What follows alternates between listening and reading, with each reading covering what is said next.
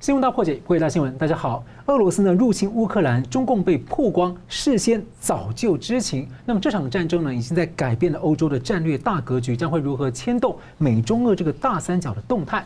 那么台湾呢，会变得更危险或更加的安全？美日印澳跨的印太四方领袖在三月三号视讯峰会呢，表态不容许在印太地区重演乌克兰事件，不容许以武力片面改变现状。这是说给谁听呢？中共的军舰二二八号起呢，三度靠近台湾的外海，而美国民主党拜登政府的特使团在三月一号访问台湾，台湾当面提议，希望能够加入扩的四方机制来运作，美方同意把这个倡议带回讨论。共和党的前国务卿蓬佩奥访问台湾。会见总统蔡英文前的一小时，台湾突发三零三大停电。他四号重磅演说，期望民主能够降临在中国，并且抨击中共是当代的核心威胁，想要夺取台湾来改变全球的平衡。他也喊话，美国政府应该要立刻政治外交上啊要承认中华民国台湾就是一个自由主权国家的一个事实。那么韩国的总统大选在即，在野势力整合要拉大领先差距。那么这个亲中虽近的路线将会改走一个反共路线吗？这对区域会有何影响？那么台湾、韩国有望加入 QUAD 的运作吗？我们介绍破解新闻来宾，台湾大学政治系名誉教授明居正老师。呃，主持人好，张律师好，各位观众朋友们大家好。特别留意一下今天明老师的领带跟衬衫啊，是表达他对乌克兰的关心跟支持。是。好，第二位是时事评论人桑普律师。主持人好，明老师好，各位观众朋友大家好。好的，俄罗斯跟乌克兰呢，周四进行的第二轮谈判呢，在战争的第七天啊，俄军攻陷了第一座乌克兰的城市，是在南部呢，濒临黑海的赫尔松，而且可能要取道图谋攻击一个战略的重要港口奥德萨。那有多名的美国军事专家和官员也质疑说，为什么俄罗斯有庞大的空军，却仍然没有办法完全载制乌克兰的天空？那战事焦灼下呢，普丁先是摆出要威胁动用核子武器的姿态，而这几天呢，俄军炮轰乌克兰最大的核电厂，那乌克兰总统呢就提出提醒了车诺比的悲剧，他紧急的警告，这可能会引发威胁掉整个欧洲大陆的一个核辐射灾难。那另外呢，有美国的前白宫国安会的资深官员呢观察，其实第三次世界大战已经开打。那么两位怎么看这个战局？先请教桑普律师。对。现在的呃局势呢，现在是当然是非常的紧急，因为呃大家知道说，经过了九天的那个情况，很多的媒体都会报道说，哎，会不会有一个持久战的问题？我们待会分析一下，我也也会讲出我的五点观察。但是看到乌克兰人是抗战非常的英勇，而且地无分南北，人无分老幼，都在那边肉身来挡坦克，来挡住人家去进犯那个核电厂，这个看得到非常的英勇。而且现在也有那个核子的核电厂被炸掉，也有那个核泄漏的威胁，相当严峻。刚刚讲到俄罗斯为什么没有制空权？我觉得它的是一个战略的选择。如果以俄罗斯的空军跟它的力量来讲，它绝对有能力夺得制空权的。他不去的原因不是怕北约，因为美国人讲的不会派兵去防卫乌克兰，他会用其他方式来做，比方说。通过东欧的一些国家供应，就取到他们供应一些武器跟装备给他们是有的，但这个情况要在非常秘密状况来来做，而且供应的武器我觉得是缓不济急，因为你给他武器要训练他用，而且要怎么去用这些武器都要教训的，所以我觉得这个事情不是一个非常好的一个帮助。当然这个是聊胜于无。俄罗斯采取的叫英文叫 slow annihilation 的一个策略。慢性灭绝的策略，美国到今天也不定义这个成为一个大战，它是成定义成为一个不可接受的军事冲突。所以看得到，我们有几个问题要问：第一个，会不会持久战？我认为说不太会是一个持久战。我认为甚至乌克兰哈，就是输掉这一场战争的机会，被被欺负、被灭亡的机会是非常高的。因为从拜登的国情咨文，还有各方面的。迹象显示，美国并没有全心全意的要在乌克兰的地方跟俄罗斯对着干。他认为说，通过那个啊制裁就可以达到休克俄罗斯的目标。但我是认为说，制裁是可以弱化你的对手，而不是能够消灭你的对手。因为制裁有太多的变数，跟很多的游刃有余的空间可以去变化。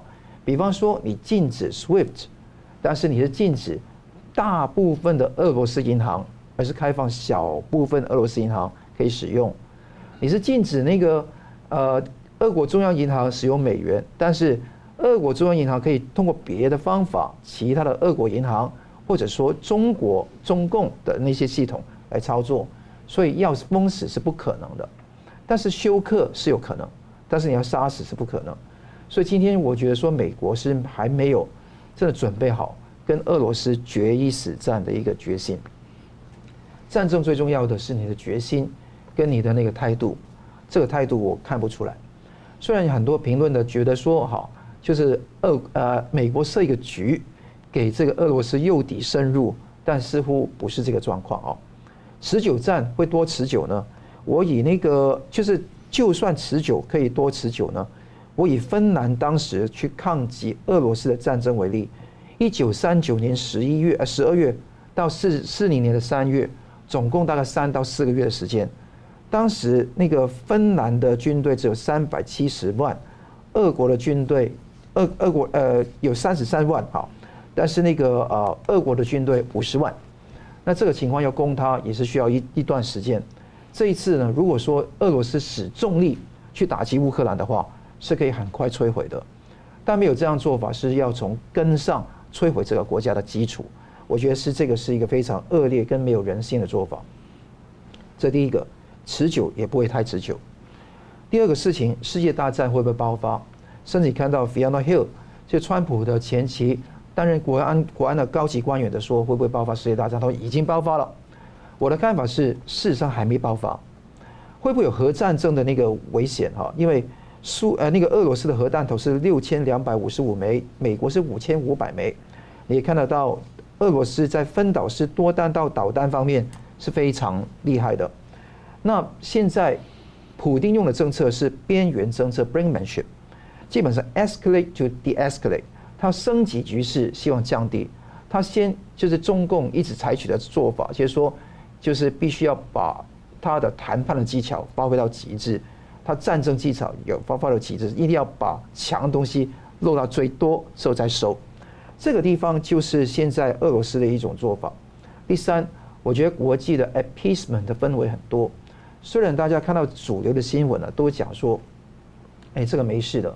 应该说，这个大家都 stand with Ukraine，大家非常讲的非常激烈。但是，真的实际上 talk the talk 很多，walk the walk 的很少，没有真的是真的是呃下下到痛处去集体防御这个乌克兰，因为一直不给泽泽伦斯基加入北约，也不会哈去开放这一方面的一个讨论，也不会运用北约的那个第五条集体防卫权防卫乌克兰。所以这这个地方我可以看得到，为什么普丁要开这场战争？战略空间之外，还要扩张他的那个势力范围。我觉得这个地方他看准了美中的对决，他希望快乐第三人觉得说要快乐个够，所以越扩大越厉害，越扩大越厉害是争取大家的注意。但是因为美国的态度让他欲取欲求，就希望说哪一个算一个。所以这个情况，他也觉得买死不会去爆发第三次世界大战的，所以他赌这一局。他赌到现在，我没有说他输哈，他赌到现在还得到暂时得到他要的。拜登呢，为什么不战？原因是五个嘛：乌克兰不涉及美国的国家安全利益；第二个不搞军事干预主义，美国不想搞；第三个是美国不想打仗，七成的人是反战反战的。第四个是超级大国的对待对视的危险，会有核战争的危机。第五个是没有条约的责任，所以他不打。好，问题总的观察，我有五个点可以跟大家分享。第一个，乌克兰败给俄罗斯的机会比较大，虽然我们都希望乌克兰会赢，但是我觉得说现在的局势，因为没有澳元，会打个几个礼拜、几个月，但乌克兰会损失非常惨重。好，第二个事情是经济制裁。不会改变现在的格局，但是会把俄罗斯弱化到一个比较小的弱的一个情势，所以这个情况对于这个快乐第三人来讲，就变成一个哀愁的第三人啊。第三个是北约会更强，北约会更强大的去强壮起来，甚至吸纳瑞典跟那个芬兰再进进来，去形成一个非常铜墙铁壁。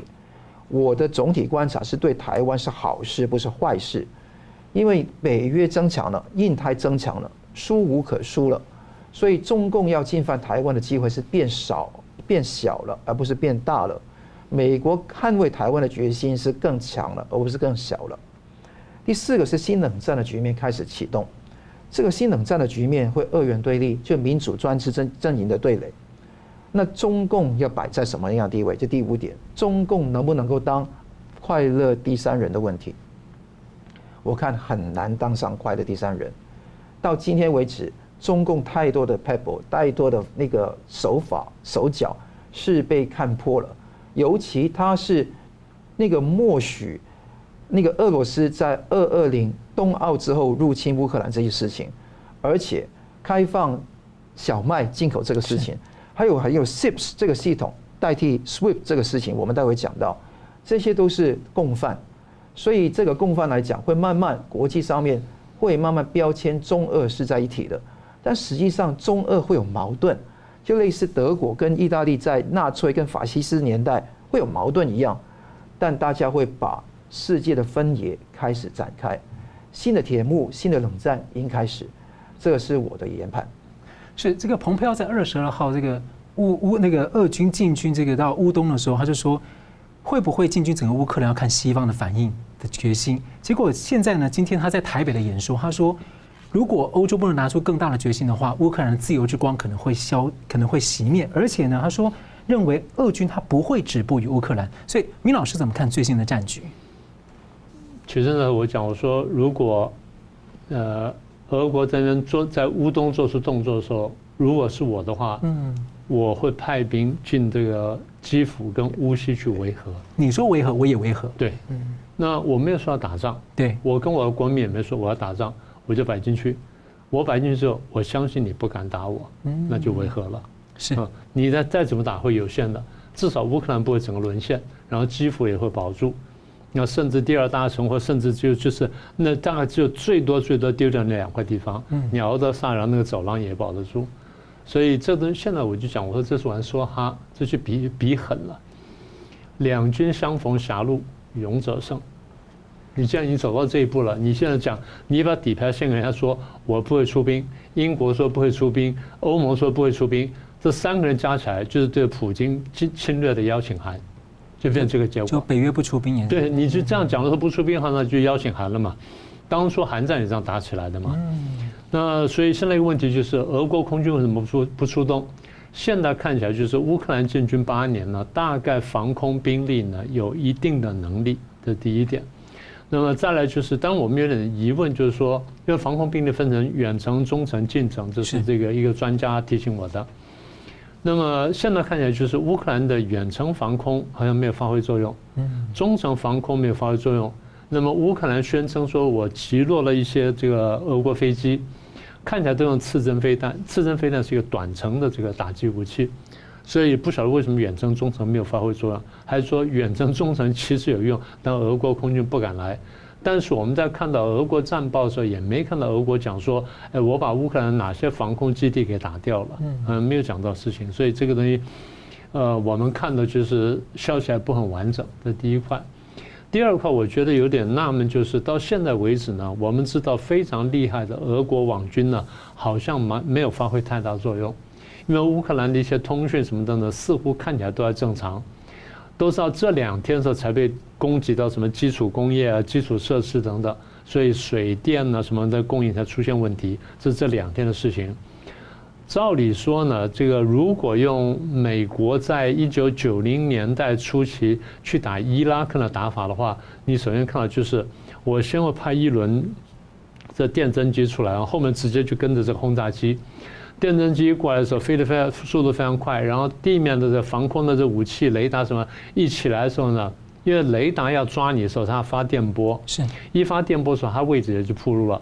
当它的位置暴露的时候，这电侦机呢就立刻把这个讯号呢后传，后面来的轰炸机呢就打那个点，嗯，所以它就就等于是就接着飞进来，然后很快就把那些伊拉克的防空武力全部扫掉了。是。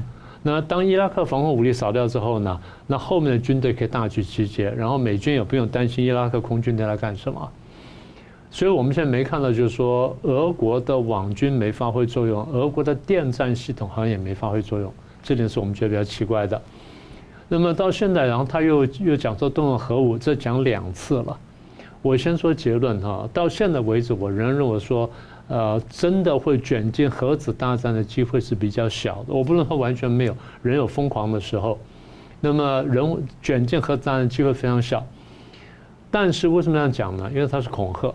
也就是我恐吓你欧美呢，不要进一步去这个帮助乌克兰，也不要卷进来，我就单独就就是单挑这个乌克兰，要把它打倒在地，那就解决了。所以你们不要进来，那就没事了。他不用核武，另外原因就是普京呢，你不要说他疯狂，其实他也担心道德谴责，他也担心舆论，因为这个东西毕竟是一个很可怕的事情。再一个就是你要普京认真想啊。我相信他很难去想象说，我在欧洲或在什么地方引爆一场核子大战或核子的相互攻击，因为这一代领导人呢，对核子武器呢有比较深刻的认识，不管他过去干什么，他都知道说核子大战一旦爆发的话，那大概人类就灭绝了。所以你要跨过那一步呢，很困难。但是呢，当他跟拉夫罗夫，也就是俄罗斯的外交部长，两个人先后都提到核子武器的威胁的话，那表示说他们对这个战况呢，他是没有把握的，嗯，他是心虚的，所以他才用核子威胁，否则他不需要用到核子威胁。好，那现在讲到说第三次大战问会不会爆发，我们先界定什么叫世界大战。第一呢，参战国数量比较多，至于多少才叫世界大战，那没个准的。第二呢，叫做世界大战呢，至少两边都要有大国。两边都要有大国才叫世界大战。那么我们看到这个，呃，几次大战的序曲。第一次大战序曲是俄国进攻奥匈帝国，然后第二次大战序曲呢是德国进攻波兰，然后同时日本全面进攻中国。这些大概是几个大战的序曲。所以你说这场战争会是大战序曲，那我不能排除。但是大战序曲是不是就一定进入大战了？那倒还未必。好，那。如果要进入大战的话，哦，或者说我们担心它进入大战的话，我们要观察什么？第一，美国会不会直接介入？直接直接介入，就出兵，然后直接这个帮忙打仗，那这个就很很危险了，因为这就是美国跟俄国直接去打了，嗯，啊，这就不得了了。呃，大家偷偷摸摸派志愿军打不算，啊，间接不算，间接不算，因为韩战时候。越战时候，大家也都偷偷摸摸派过军队去打。我也知道你派兵，你也知道，我也你也知道，我知道你派兵，但我们大家都心照不宣，就闷着头打，那就不算世界大战，因为我们没有真正说全全全副力量打进来，啊，所以美国是不是直直接介入？到最后是不是全国总动员？嗯啊，再来就是中共是不是直接介入？再来是欧洲的大国，德国、法国、英国是不是直接介入？大概这几个是重要指标。如果这些国家都介入，然后都进行总动员，那应该是世界大战。当然不需要所有了。其实现在这里面只要有一个美国直接介入，然后全面总动员的话，大概也可以也可以成为世界大世界大战了。呃，因为欧洲是经过世界大战的，所以大家对于这种大战呢都非常警惕。那么这也就解释了说美国不直接出兵的原因。好，那么中共呢，它当然现在看起来出兵的几率是非常非常低。呃，他会不会全力支持俄罗斯呢？现在当然有很多怀疑。那我们等下再谈这个问题。到目前为止，你看见就是他在闪烁其词。是，他一下好像又很支持俄罗斯，一下又说啊，我们这个用谈判来解决问题。他没有直接否定俄国的行为，但是呢，他用很迂回的话来讲说，哎，是不是不要打比较好？那这话可能是真心的，可能不是真心的。但至少呢，他没有说“我坚决支持俄罗斯，你去打什么等等”，至少官方没这样讲。然后呢，说啊，你打的怎么样，我都来帮了。他没这么说，所以看起来呢，好像不太容易。欧洲跟美国这个国家呢，现在为止是出钱出力而不出兵，出兵最多的出志愿军而已。所以这个到目前为止呢，都只能说有这个危险，但是还不是好。那有人说这是世界大战，那说世界大战开始了，应该这样说，最多只能说是序曲，因为我们刚刚讲说，一二次大战序曲也就是一个大国打一个小国嘛，啊，也就是这样子嘛。那现在就是说，你后面的大国还会不会介入呢？那我们再看。那有人说，呃，打世界大战，因为俄国打了乌克兰，破坏了国际秩序，然后担心说诱发中共打台湾。最后搞到美国也进来，变成美中俄呢分成两边了，在那对打，然后欧洲国家参加，这样就会是世界大战，那就是非常大规模的大战。哦，那就全面了。是，我们休息一下来看说这个，那拜登他选择不出兵，是不是能够被解读为是一个冷眼旁观呢？另外呢，美国的两大党呢都有重磅级的人物呢访问台湾，这个如何解读？休息一下，马上回来。欢迎回到新闻大破解。中共俄罗斯呢两大犄角之势的威胁，就是乌克兰跟台海呢这样成型的时候呢，美国总统拜登呢本星期在国会发表了任内第一次的国情咨文，他抨击呢普京应该要独自承担入侵乌克兰的责任，而将在长时间内付出持续的高昂代价。那外界讨论的重点之一是，为什么美国有全球最强的军队，但是没有选择出兵？那可能解释，例如说，可能避免模糊掉在印太的战略重心，或者避免美俄走向爆发。世界大战乃至核子大战。那另外呢，加拿大的军情司令透露，西方盟国的情报机构啊，在担心中共会趁机进犯台湾。盟国希望这波联合制裁呢，能够暂时打消掉。中共的计划，所以请问明老师，您怎么看哦？拜登他重申不出兵，能够被理解为是冷眼旁观吗？啊，那再来就是说，怎么看俄乌的战争的期间，美国两大党啊都派了这个重磅人物，一个是外交的最高的前国务卿，一个是军事最高的，就是呃，除了国防部长之外的一个前参谋联席会议的主席，前最高将领来台湾，怎么解读？嗯，应该这样说吧。那美国不出兵原因非常复杂哈。第一个就是。民主党一般来说比较怕打仗，哦，嗯，这不能说百分之百，但相对来说呢，呃，打仗总统比较多是共和党，民主党比较少，而且民主党比较在意民意，呃不是说共和党不在意民意，我说相对来说，民主党更加在意民意。呃，我相信拜登认为现在民意不希望他打仗，嗯，啊，所以他是这样估算的，这第一个问题。第二个问题，打仗那个花费非常大。你我们现在看到外界现在讲说，俄罗斯一天烧多少钱，对不对？对，上千亿的这这种单这种单位来计算，所以你说。嗯，就就算强如美国，他有多少家当能拿打这样仗？耗损的武器也都是。呃，你他就是烧钱嘛，那这一打仗就烧钱。嗯。那么俄罗斯那边也是，所以刚讲说经济制裁，美国就算说，我估计你没有那么大财力可以打那么久，所以我不用兵来打你，看看看能不能行啊？这第二个，第三个就是大家应该想到了，美国这段时间呢，通货膨胀非常严重，已经破七了嘛。对。所以打下去的话，它要破十或者再再加倍都很有可能。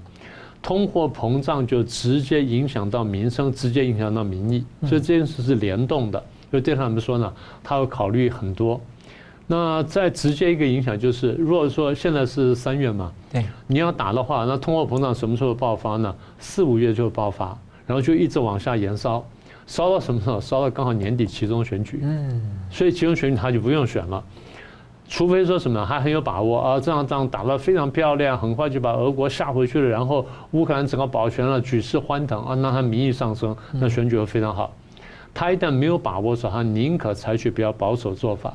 但是我就讲说，你在这个进去全面打仗，跟这个现在把底牌掀出来跟你讲说你不出兵，中间你还有其他的办法。就像你刚刚提的维和不代表要作战。对，我出维和部队的话，其实我吓阻了战争。那看起来我也没有出兵打仗，但是我出了兵，所以这东西我常常讲，我说多读读东周列国志是有帮助的。好，所以这是年底选举问题。再一个就是我常常讲，我说大家现在在国际上谈战争，谈得很轻松，就是啊会爆发核子大战，大家真的没有去看核子大战有多可怕。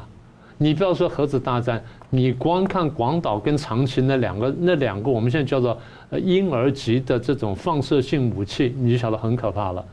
才不过是一万五千吨到两万吨级的原子弹已经炸成那样子。嗯，大家看到广岛、长崎后来那个炸后的照片，眼睛看过去，到了山边基本上没有一栋完好的建筑。对，除了一个教堂好像还活着之外，其他全部全部垮掉了。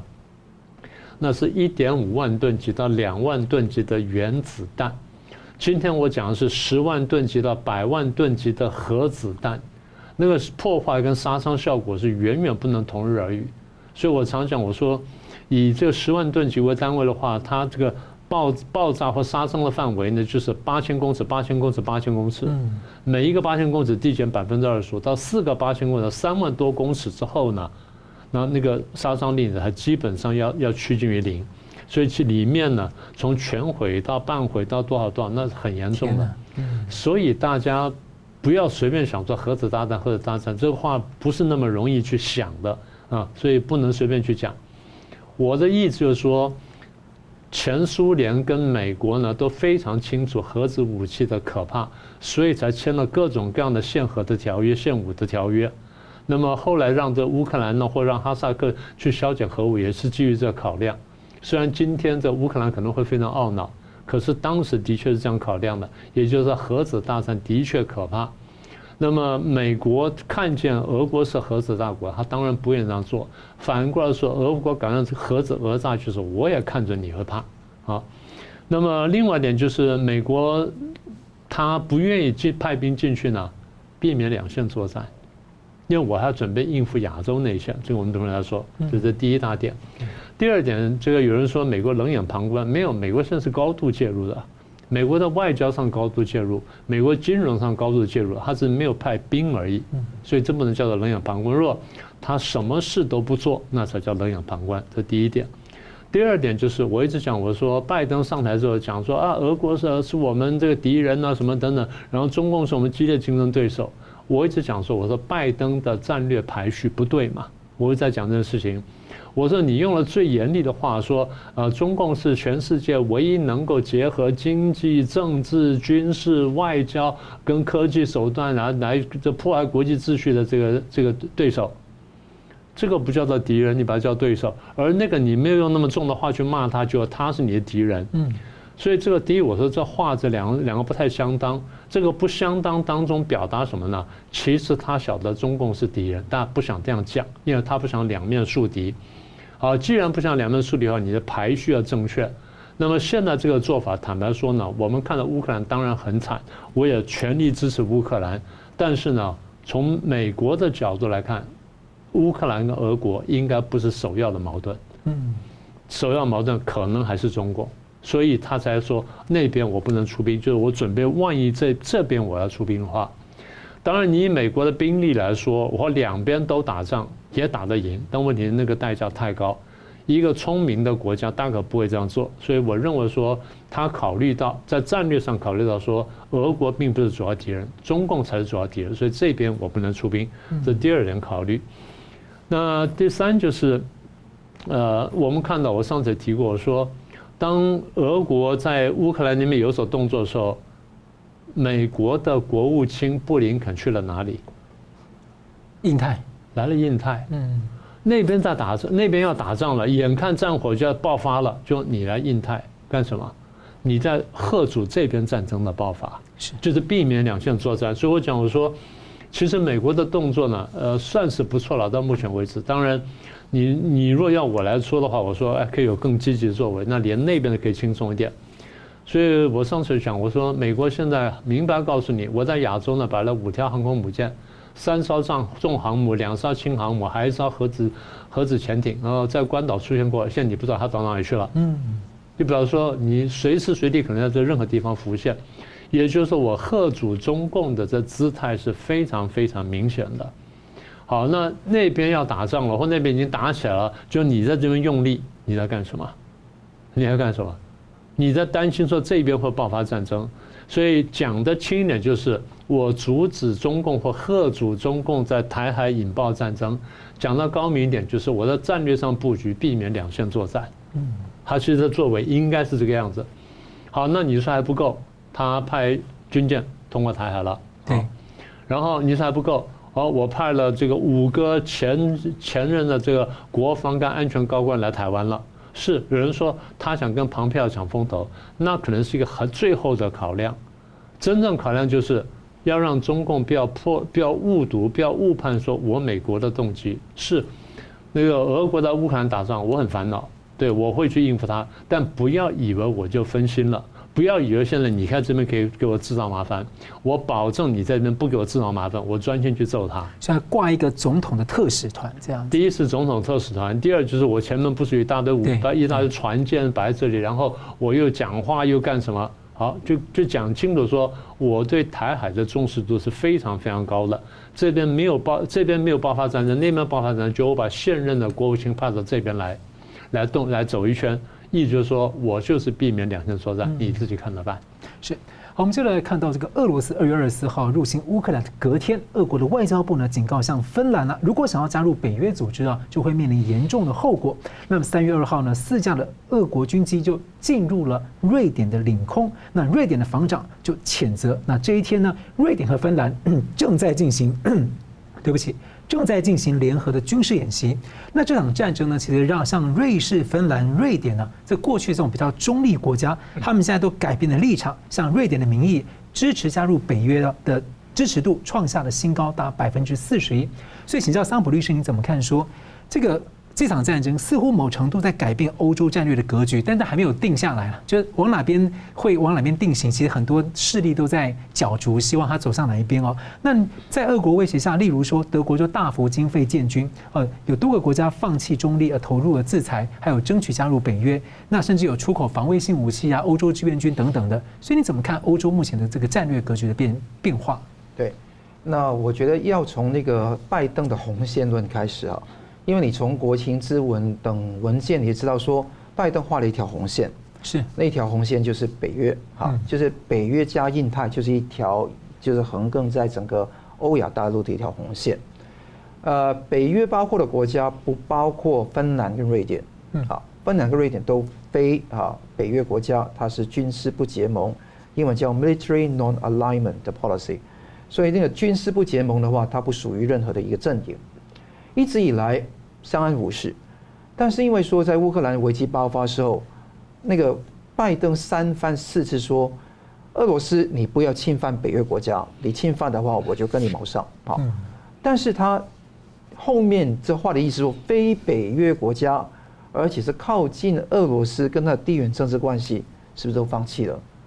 这个话我觉得是拜登说这句话画一条红线出来，本身是战略上面这个很大的误判。虽然他说哈，他说一向中立的芬兰跟瑞典可能加入北约，说明俄罗斯侵犯乌克兰是大误判。但是我觉得美国难道都没有误判的成分吗？对，你不需要讲这些话吗？对，这些话不要说，做就最重要了。是，那这个会助长到那个那个普丁那个普丁的野心，这是非常严重。那现在的问题是，如果你真的是专心专意要。认清楚你的头号敌人是中共，而不是俄罗斯的话，排序清楚的话，那我们很肯定的是说，今天你把俄罗斯不断的做大，他的快乐第三人真的很好快乐，不很残酷的快乐。他对乌克兰这样子残酷的虐杀，你看对芬兰、对于瑞典不会吗？那我是有点担心的。当然，芬兰现在的国防的力量实力是比那个啊乌克兰还要强。因为芬兰现在基本上虽然不是北约，它陆军现役主力的战车是德国豹豹二的战车，装甲车是俄罗斯的那个跟瑞典的种类，空军美国的 F A 十八跟六十四架 F 三十五的飞机，而且它更重要的是，二零一八年以盟国的身份加入到北约的军演里面去，所以看得到它跟北约的关系是根本是。没有北约之名，而有北约之实。现在俄罗斯去觊觎这个乌克兰，也是会啊非常希望说入侵其他地方。问题是怎么样？他可以把这个所有的攻击把它拿到身上，拿完乌克兰，可能再拿芬兰、瑞典等等。这个问题是会不会拿到这么的过分？我不知道。但是尤其芬兰是很危险的。芬兰自古以来属于瑞典，之后又是。中古的时期啊，俄罗斯就是把这个芬兰拿去，那芬兰就成为一个就是苏联所制造出来的缓冲区，那一直相安无事到一九一七年，那终于独立，离开这个呃不是苏联的是俄罗斯嘛，萨俄嘛，那时候独立，那也是不不接受的共产苏联的统治，但是也一九一八年爆发红红卫军跟那个白卫军之间的战争，白卫军之后打赢了，那个曼纳海姆就成为这个建设芬兰的一个国父级的人物。那后面你爆发在一九三九年到四零年，刚刚讲到的冬季战争，那最后芬兰惨败，就是莫斯科和平协议签订之后，芬兰各让了十分之一的领土给那个苏联，那就是赔款。但是芬兰本身也是可以保有自己的军队，有独立的主权，但是他却奉行一个芬兰化的国策，就所谓的卖俄罗斯军备，买俄罗斯的军备。还有外交上要听从俄罗斯，禁止反俄反共的言论，所以芬兰某程度上是在这个狭缝下生存的，变变相的附庸国了。对，那狭路相逢勇者胜，他不勇，他也不敢去抗，所以一直以来讲，芬兰就是在这一种状态底下去生存下来。好，现在芬兰慢慢硬起来，因为他知道威胁又来了，来自于俄国。所以民意调查看到二月二十八号，芬兰广播电台的那个民意调查，百分之五十三的人支持加入北约，五十三，是比一月的时候增加了很多。一月是二十八，是翻了一倍。哇！那瑞典呢？瑞典二月二十五号在做一个呃电视台的民意调查，创了有史以来新高，是四十一，虽然还没过半，嗯，但是新高，而且他们已经整装待发，盔甲。护甲啊，头盔、护甲，瑞典五千个反战车武器，而且芬兰也有两千五百个突击步枪跟弹药，还有一千五百个一次性的反那个战车的武器送给乌克兰。嗯，所以这个看到芬兰跟瑞典的驰援是基本上是非常清晰的。芬兰的民间也有请愿请愿团给那个呃国会，一周内有五万个签名拿得出来。所以现在总理啊，这个马林沙纳马林他说，一旦芬兰爆发国安危机，必定立即加入北约。所以这个情况也很清楚，就是说敌不动我不动。你今天普丁如果吃了乌克兰，不再来进犯算；但如果你对我真的是有威胁的意图，我就立即加入北约。我觉得是芬兰这个地方是非常恰到好处，不会挑衅。但是也可以说彰显自己的厉害的地方，而且他对国安危机的定义其实没有讲得很清楚啊。你只要吃掉大部分的乌克兰，我就认为对我国安危机了。我就这时候我等于是我不把话讲清楚，我随时就是模糊。我想加入我就提了。没错，战略模糊是这个时候来用的，嗯，而不是在台湾的情况来用的啊。所以战略模糊的情况是用的非常恰到好处，而且瑞典也是向乌克兰援军、科技、人道的帮助都有，所以他们这个国家基本上要站立起来。那当那个俄罗斯三番四次的警告说，如果哈加入北约会有军事跟政治的后果的话，其实俄罗斯最后怕的还是说美国跟北约会不会参参战。我的研判是，如果芬兰跟瑞典能够坚持自己这个不挑衅，也是不冒进的政策，也是不妥协的政策的话，我相信这个他们是安全的。一旦他们加入北约，除非美国也从中作梗，说：“哎，你们不要加入北约。”否则，我觉得说他们是安全的。俄罗斯现在还没有个大格局，要跟美国展开世界大战，要抢夺世界霸主的地位。他的地方是扩充他的生存空间，而他的扩充当中是吃一个野心的大一倍，吃二个野心再增加一倍。所以，我觉得说乌克兰把它啃下来的话。他对于那个芬兰跟瑞典的野心是增加的，嗯，但问题是他们两个国家有没有勇气跟手段，跟北约跟美国站在一起去阻止这一种侵略？这个是一个他们非常严峻的议题，拭目以待。是我们休息一下，等下来关心，就是德国一方面呢，大幅的提高军费来建军哦，扭转了二战以来的一些政策，但是呢，德国就有媒体喊出了要派人呢，想要去拉拢中共来对抗俄罗斯，就会是另一种引狼入室等等的吗？那么呢，那中共在这个战争当中，他的反应跟他的角色究竟如何呢？我们休息一下，马上回来。欢迎回到新闻大破解。俄罗斯呢转为全面入侵乌克兰之后呢，西方呢似乎形成一个走向一个空前的团结的迹象，而俄国空前的孤立，中共则是难解的尴尬。对几年来的新型的美中俄动态的大三角呢，带来了重大的变数。这各方的势力会怎么想？利用这个机会来左右大局呢？明居正教授上周也提醒啊，美国可能会有一些人呢，想要联手中共对抗俄罗斯，而台湾和一些国家要小心美国或者各国被中共欺骗利用。那本周呢，欧洲出现了一个小小的端倪啊，德国的法兰克福汇报的客座评论认为，只有联手中国呢，才能真正让俄罗斯陷入孤立，因此呼吁德国政府要和北京讨论。还有俄罗斯的智库呢，举例要提议说啊，也许。前德国总理梅克尔适合来当这个调停人。那在国际制裁俄罗斯之下呢，这个北溪二号的天然气管申请破产，那这在德国当然也是相当大的影响。那德国媒体放出这样的建议，所以请教两位，先请教明老师怎么看这样的声音？是想要趁此拉拢北京跟俄国，来把欧洲的变化中的一个战略格局拉往另一种想象吗？那怎么看说目前啊，中共对俄乌战争它的立场跟反应的变化？我先说法兰克福汇报这个想法哈，这个有点荒唐，这是一个骑墙派的想法，自乱阵脚。德国现在走到这一步呢，你叫他去同时拉拢中共跟俄国，这几乎是不可能的事情。你等于是把几方把对立几方全部拉起来了，因为中共现在你说他完全挺俄未必了，未必。我们等会再说这件事情。所以第一呢，这个你说呃。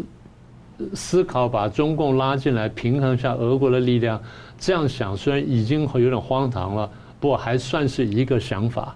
你要同时拉拢两边是几乎不可能的。再往前推推一步，就是你真的这样做的话，你不怕得罪美国？你你把美国排到哪里去了？所以法兰克福汇报这个客座评论，当然他的文章那个我没有看到全文，但是现在从引述的地方来看的话，他是这个论立论是非常古怪的。你德国在这个时候呢，你得罪谁大概都可以，就是不能得罪美国。他应该这点呢，他也抓得很准。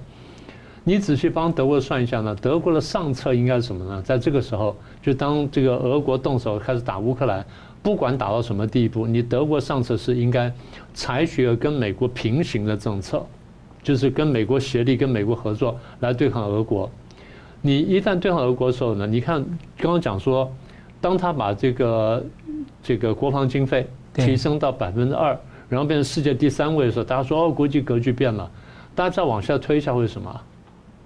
它会是世界第三强国或第四强国，它是一个非常强大的国家。就光德国而言，所以德国强大到可以干什么呢？可以领导欧洲啊。对，而且像川普之前一直讲一讲，讲到德国都一直抱怨他，其实他们。普丁一逼他就自己主动做了。我就我就说嘛，那时候德国没有想清楚。是德国若想做，那时候做的话，他已经是欧盟领袖了。对，现在情况也就不同了。他已经是欧盟领袖了，然后现在他情况就不一样了。而且那时候想清楚的话，德国也想清楚，欧洲其实应该很清楚，就是你们的威胁会从哪里来？你们想了这么多年，你的威胁就从俄国来嘛？那你就当然针对俄国嘛。如果是针对俄国的话，那你就不能不能去依赖俄国的天然气跟石油。你就原先就要分散，你不能说分散完了都没分散，到时候依赖这么重，到时候的俄国来我再想办法，那时候是绝对来不及。没有杠杆的，人家就拿这东西去卡你脖子了嘛，你你的杠杆就没有了嘛。所以我说德国当时应该想清楚。呃，当然了，我们要这样讲了，很多政治人物为了选票的考量呢，他只能短程的去想，嗯，他只能短视想，因为我现在做长城的老百姓，你不谅解我。等到事情发生了，老百姓说啊，你赶快去干嘛？你就去干，可以。但那时候其实有点了，有点晚了，而且你很多先机已经失掉了。是。不过现在就刚刚讲，你说，川普讲了这么久，他没有去做。现在德国、俄国一逼呢，你德国去做了，呃，犹未为晚了，还可以的。所以这第一个，我觉得德国呢，其实可以扮演一个更重要的角色。是。这第一点。第二就是中共会怎么看这件事情？其实前几次我已经说，我说中共呢。他从一个跟美国这个尖锐对立的这个局面呢，现在有机会做快乐第三人，但他会不会做呢？我们等会来说。现在国际上都认为，那尤其是《纽约时报》啦，跟《华盛顿邮报》这几天不是说，呃，对不起，《华尔街日报》呢最近放消息出来说，呃，中共跟这个跟这个俄国呢事先已经沟通好了，啊，你在我这个冬奥结束了再去打，然后我会支持你什么等等。然后又在又讲签说那份二十四号那个公报，讲说我们之间的合作是 no limits 就没有限度的。那这个话呢，当然你可以从坏的方面解释，就是你支持俄罗斯去侵略别人，俄罗斯也支持你去侵略别人。就从坏的方面讲，从好的方面讲，就是它是个外交辞令。是啊，然后你就说啊，我会支持你啦什么的，那到时候怎么样了？到时候再说嘛。其实大家心里都有数，好，所以大家的解释都是说中俄狼狈为奸。我不是说他们没有狼狈为奸，我只是说他其实会可能有其他的想法。因为原来的逻辑是，如果俄罗斯跟跟乌克兰，然后中共跟台海互成犄角之势的话，那一边进去，另外一边进去机会就大了嘛，这才叫犄角之势嘛，就两条腿或两只脚都往前推进。所以当俄国去打乌克兰的时候，那中共打台湾机会就变大了。这是原来的想法和大家原来的逻辑。这是最近在《纽约时报》或什么报纸呢披露出来这个弄内容呢，它基本的方向所在。但现在你要再往下想一下，当时战争没有爆发的时候，这样大家这样想，战争一旦爆发的时候，他会再重新评估的。他是评估说，那这场战争到底对我有利没有利？他打到什么样子，打到什么地步，然后我可以干什么？各怀鬼胎，一定的这样，因为这才叫做国家，嗯这是国家主权的行为。呃，我们常讲，我们说国家生存在一个什么样的环境下面呢？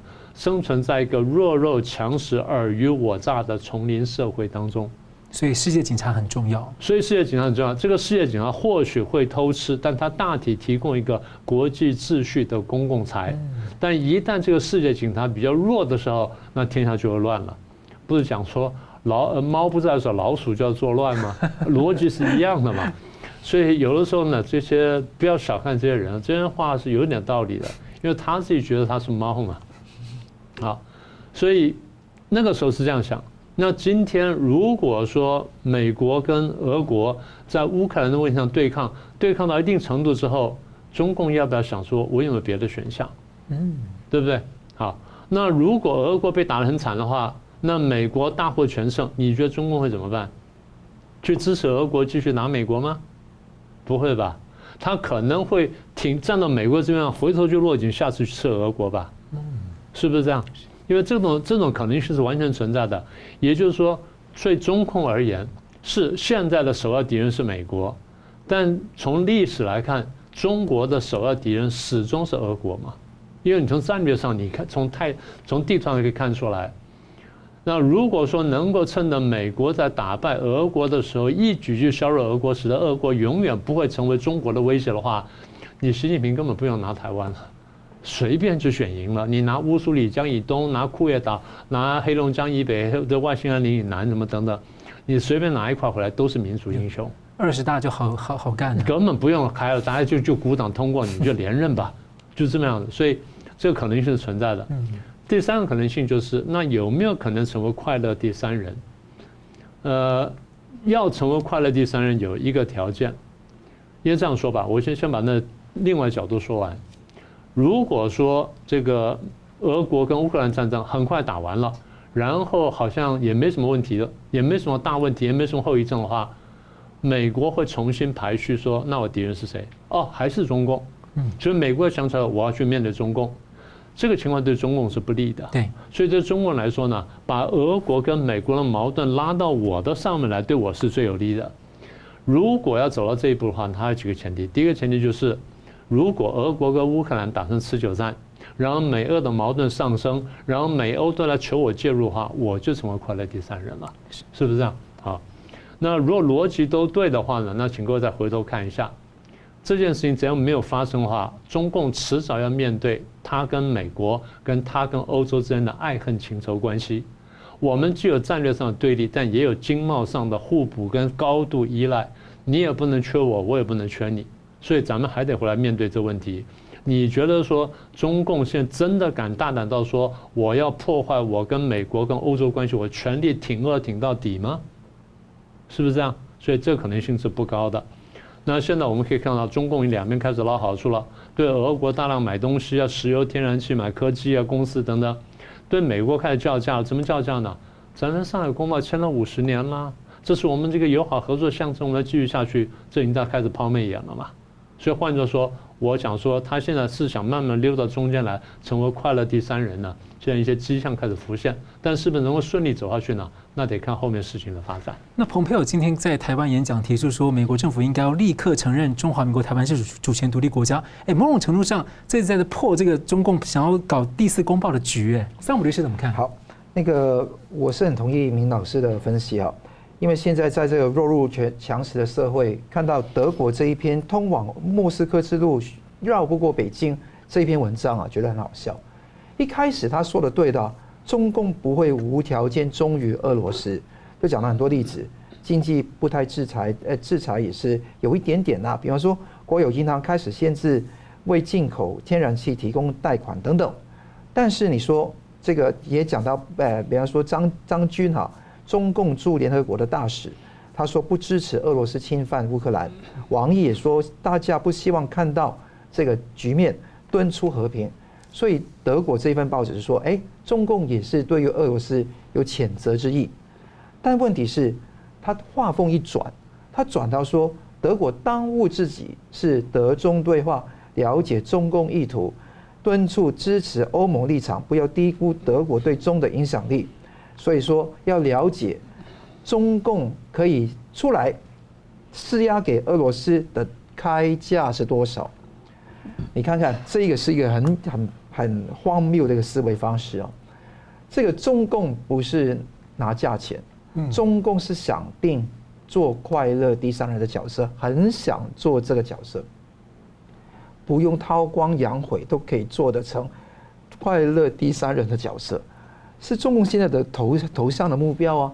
所以现在主流媒体很多说，哎，中共惨了，中共呢就被俄罗斯拖下水，其实他没有，他想抛出来做中共。做第三人的角色，而且在那湾香港呢，对，现在很多还要修补，利用这个机会。没错，所以看得到他对于这一个呃德国这一个说法就会笑笑。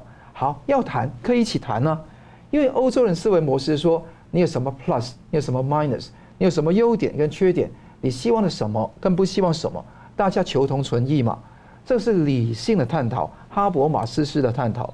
今天我们在弱肉强食世界是不讲这一套的，是。那个习近平讲的一句话，上央视在三月一号跟二号一开始，明明老师其实也有讲到，唯有以狭路相逢勇者胜的气概，敢于斗争、善于斗争，才能赢得尊严跟主动。无私者无畏，能担当、能斗争是一种责任，敢于斗争才是真担当、真的斗争。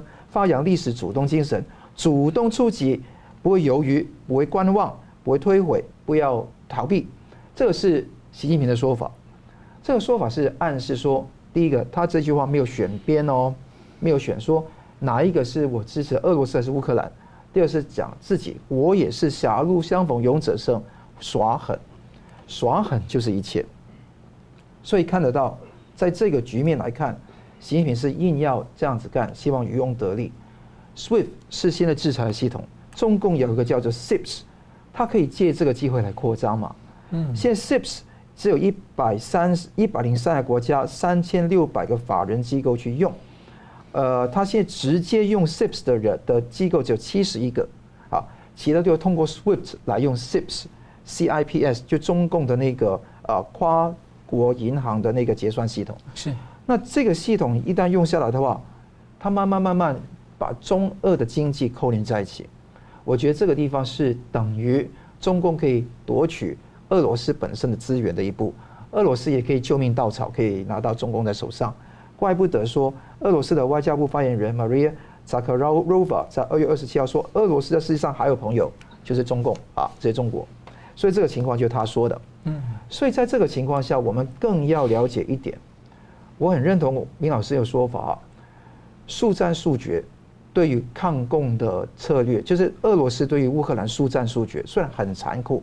史上很严重，但我们从个大局来看，二如果对乌克兰的战争越快解决，其实对于美国跟自由世界回回过头来想清楚自己是头号敌人是谁最重要，对中共最伤。所以其实现在欧洲国家也想要力挺，就让乌克兰能不能速战速决压住乌俄罗斯，让他不要再往前，没，然后也能够结束这样子，然后结束。所以大家是他顶住，把这个战争一拖延的话，嗯，一拖延的话。明明是一个普通的竞争对手，就升级为头号敌人，就是俄罗斯。那中共就会我在从中笑，可以坐山观虎斗，这个就是中共现在玩的东西，并不是战争拖得越长对中共越有利，而是相反。所以我认为说，中共现在有很多牌可以玩，但他们现在你看到很多话都不敢讲。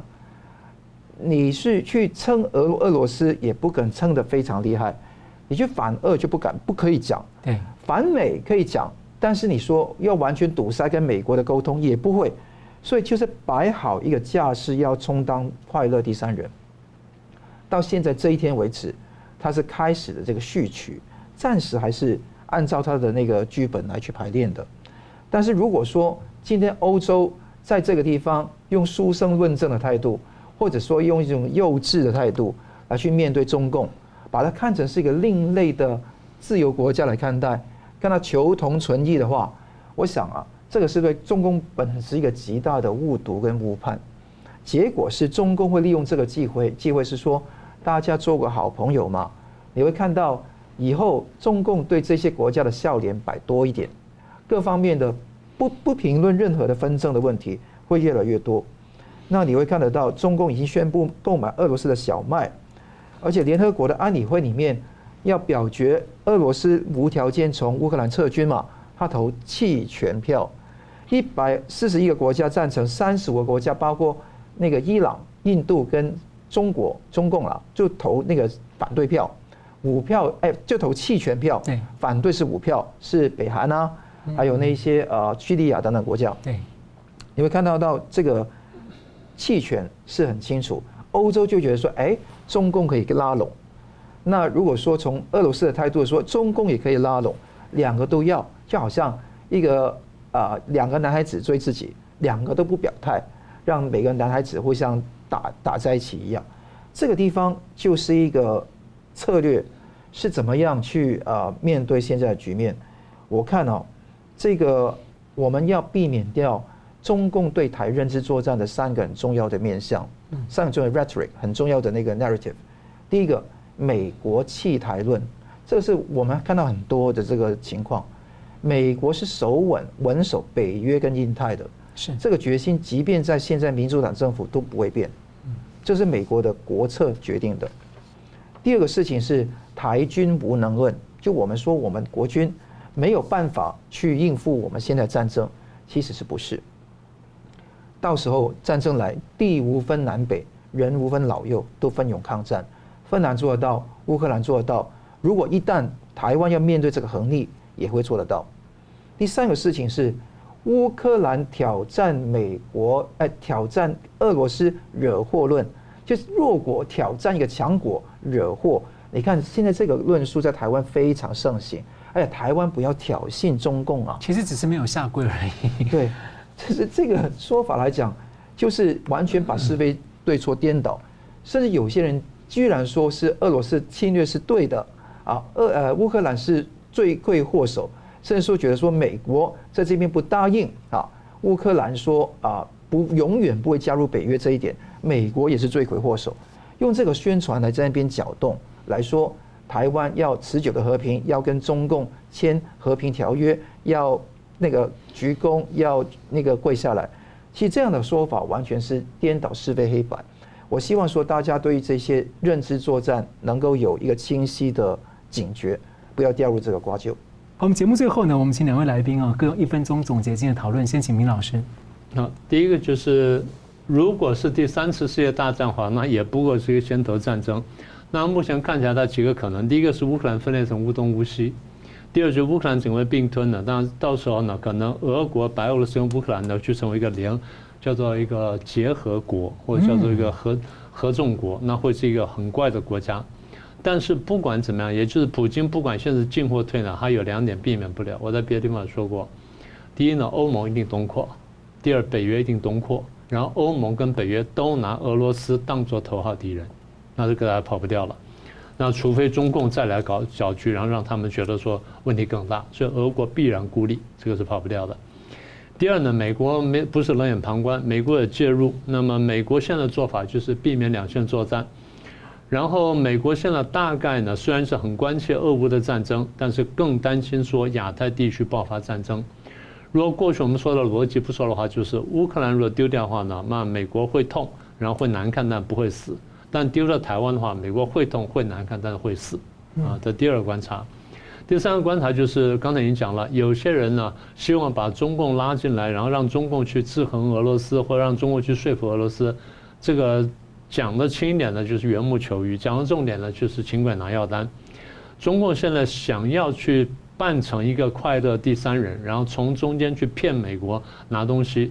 所以我再提醒一次，我们现在比较担心说，美国有些人会被中共骗到，然后真的去签第四份公报，这是我们真的要努力要避免的东西。好，桑姆律师，哎，特别是我比较好奇的是说，像。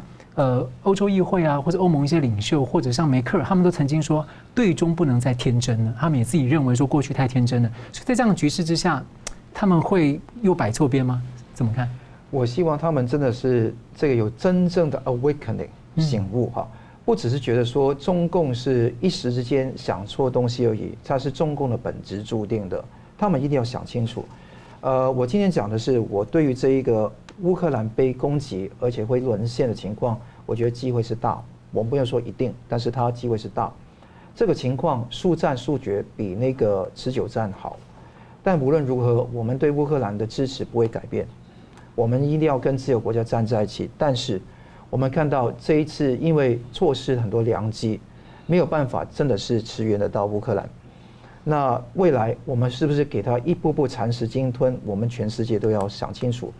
第二个事情是，头号的敌人还是中共，不是俄罗斯，这个要讲得非常的清楚。第三个，经济制裁不会让这个俄罗斯倒，只会让它弱，而且弱也不会是持久的弱。更重要的是，新冷战的局面慢慢徐徐的张开，重点是，除了跟俄罗斯的对抗之外，中共要不要上这个船？那他现在是尽力想当一个呃这个呃快乐第三人的角色。但是我想说，他不能够当快乐第三人的角色，这个前提是赶快把俄罗斯现在的纷争解决掉，那个回过头来机会就很大，否则就重演当时。你还记得九一一事件的时候，拖了很长的时间，结果是江泽民、胡锦涛的时候，中共做大。对，美国本来要对付中共，结果被分心了，就整个扭转了。对，所以我们必须要有清楚这个地方。俄国的孤立跟弱化是肯定的，毫不质疑的。问题是这个东西拖下去，中共又会做到。我们最重要的是看谈螳螂捕蝉，黄雀在后。这个黄雀就是中共，小心。是，我非常感谢两位来宾精辟的分析，感谢观众朋友的参与。新闻大破解，我们每周三五再见。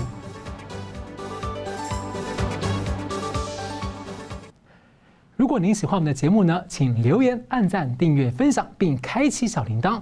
那么，感谢各位呢长期对我们的支持。新闻大破解团队呢将持续为您制作更优质的节目。